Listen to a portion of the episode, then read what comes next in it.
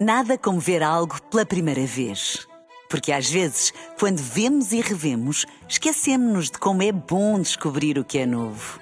Agora imagine que viu o mundo sempre como se fosse a primeira vez. Zais. Veja como se fosse a primeira vez. Na rádio, no digital, em podcast. Música para sentir, informação para decidir.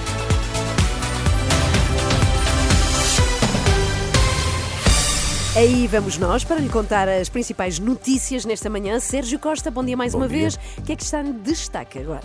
TAP, o governo terá afinal autorizado o ex-CEO a acumular cargos noutras empresas. Poderão o Jornal de Notícias ou o jogo não sair para as bancas? Trabalhadores suspendem contratos. Reportagem nesta edição das nove. E no desporto, a esta hora, Rui Viegas, bom dia. Bom dia, jornada 18 do campeonato já começou, mas começou com polémica na arbitragem. Ai, o que chove em Lisboa, 12 graus neste momento, estão 10 no Porto, 15 em Faro, também muita chuva na Guarda, estão 6 graus a esta hora hora.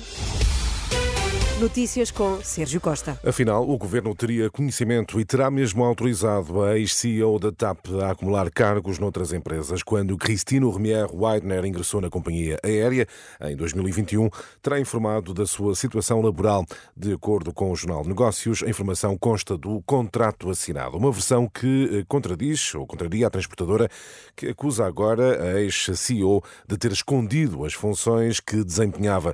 Para o vice-presidente da Frente Cívica, João Paulo Batalha, este é mais um caso absurdo e que demonstra o desnorte na gestão da TAP. Nós estamos a viver uma sucessão de absurdos na TAP, em que quer a empresa, quer a tutela constroem a realidade mais conveniente de acordo com o momento. Eu acho que já me parece desespero, no caso da TAP e dos advogados da TAP, eh, criarem uma realidade que eles próprios não aplicaram durante muito tempo e que agora querem usar como justificação para terem demitido eh, Cristiano Weidner. Traduz bem o completo desnorte que foi todo o processo de gestão da TAP Para João Paulo Batalha, este é um episódio que embaraça Pedro Nuno Santos, na altura Ministro das Infraestruturas, em pré-campanha eleitoral. Nas últimas horas, soube-se também que Luís Montenegro terá assinado uma declaração alegadamente falsa sobre a reabilitação da sua casa. Uma informação avançada pela CNN Portugal.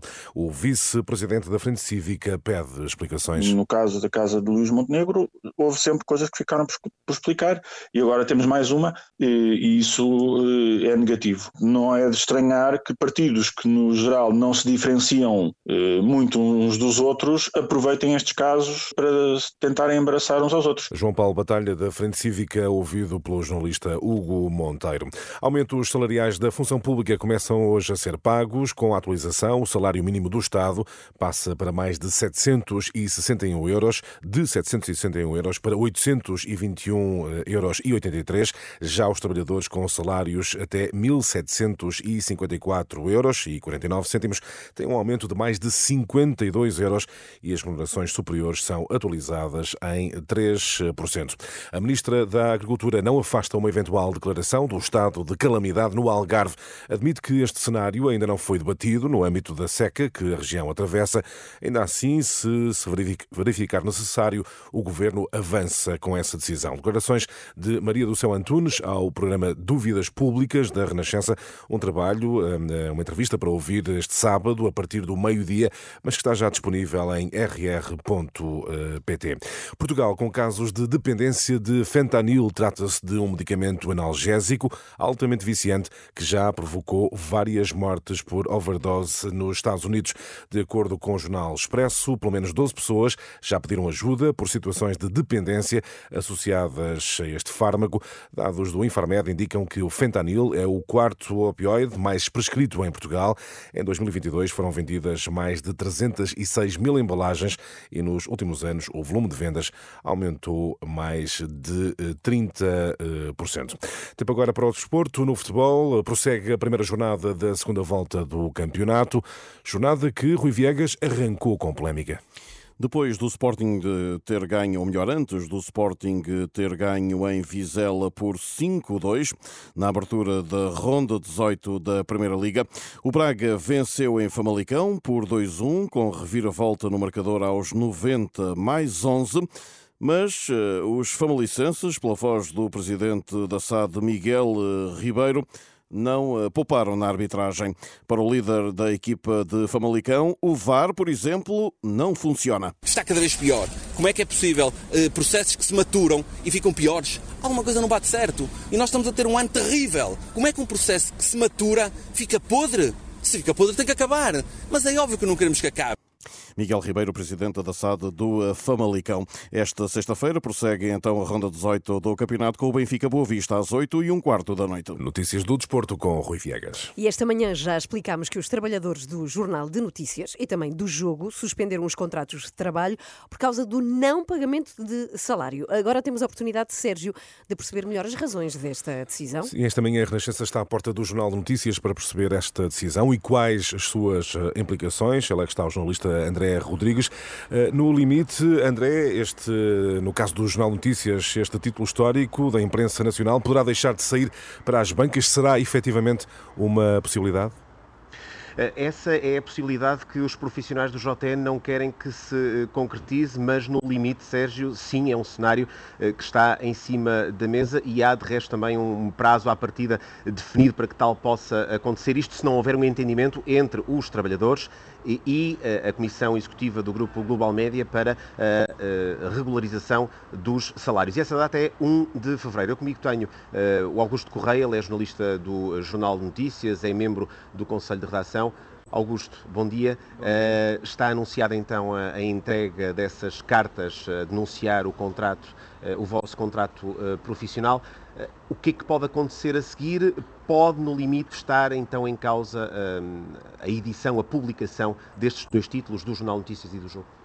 Eh, nós não queremos ser forçados a isso e não queremos que nos obriguem a fazer uma, uma coisa dessas. A nossa intenção ao apresentar as cartas é mostrar que estamos dispostos a tudo o que for possível para lutar pelos não notícias e, no caso, também pelo jogo.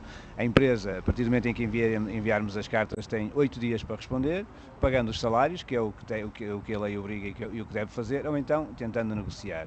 Como esta foi uma administração que até hoje não dialogou, não negociou, nós não temos expectativas que venha a negociar, temos expectativas que, que pague os salários. Quando é que vão entregar as vossas, essas cartas? Entram a partir da próxima semana, a partir de que dia? As minutas estão a ser distribuídas. Eu creio que eu pessoalmente vou enviar a partir da próxima semana e creio que é, é esse o sentido de, de geral, que é começar a enviar durante a próxima segunda-feira também uh, para começar a semana e dar um prazo que, que terminaria cerca, uh, mais ou menos no fim do mês. Com estas duas demissões na, do, do, da Comissão Executiva, nós esperamos que, que os acionistas uh, enrajem uma solução. E a solução é pagar os salários, pagar os subsídios e pagar aos colaboradores cujo vencimento de novembro já devia ter sido também regularizado e ainda não foi. Está nas mãos deles agora. Parece-me que a Comissão Executiva não tem condições para continuar uh, a, a, liderar este projeto. Acho que é evidente. Isso, isso pode também uh, pode acelerar uma decisão da entidade reguladora da comunicação que vá uh, mais no sentido daquilo que são as pretensões dos trabalhadores? É, essa a vossa expectativa? Eu não sei neste momento em relação à, à ERC o que é que poderá fazer, visto que a Comissão Executiva só, só, só, só resta o Presidente, está toda, toda demissionária. Uh, nem sei se, sobre quem vai agir. A nossa expectativa agora é que, uh, não havendo uma Comissão Executiva, que, que seja os acionistas a tomar as rédeas de, deste processo e fica o essencial das razões dos trabalhadores do Jornal de Notícias na reportagem de André Rodrigues. Eles estão a tentar, Ana e Inês, os trabalhadores estão a tentar evitar esse cenário limite, que o Jornal claro. de Notícias uh, uh, não esteja nas bancas, ou seja, estão, estão a evitar esse cenário que, enfim, acabe uma, o título histórico da imprensa nacional. Suspenderam os contratos. Bem, é, é uma situação horrível mesmo. E, e, é um momento em que também suscita muita dúvida do que fazeres com a tua vida. Sim. Vou embora, e, mas devem-me este dinheiro e pode ser que se resolva, mas se não vou, fico ainda com mais ordenados por receber, é terrível, não é? E importa, sim, importa explicar que suspendem, suspendem os contratos porque assim têm direito a subsídio ah. de desemprego. Porque Ora, eles suspendem os contratos porque os salários estão efetivamente em atraso e não cumpriram a promessa feita claro. inicialmente de regularizar a situação esta semana. Até já, Até Sérgio. Já. 9 horas, 9 minutos. Vamos contar-lhe como está o trânsito. Já. Nada como ver algo pela primeira vez.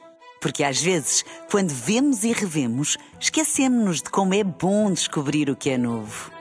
Agora imagine que viu o mundo sempre como se fosse a primeira vez. Zais. Veja como se fosse a primeira vez.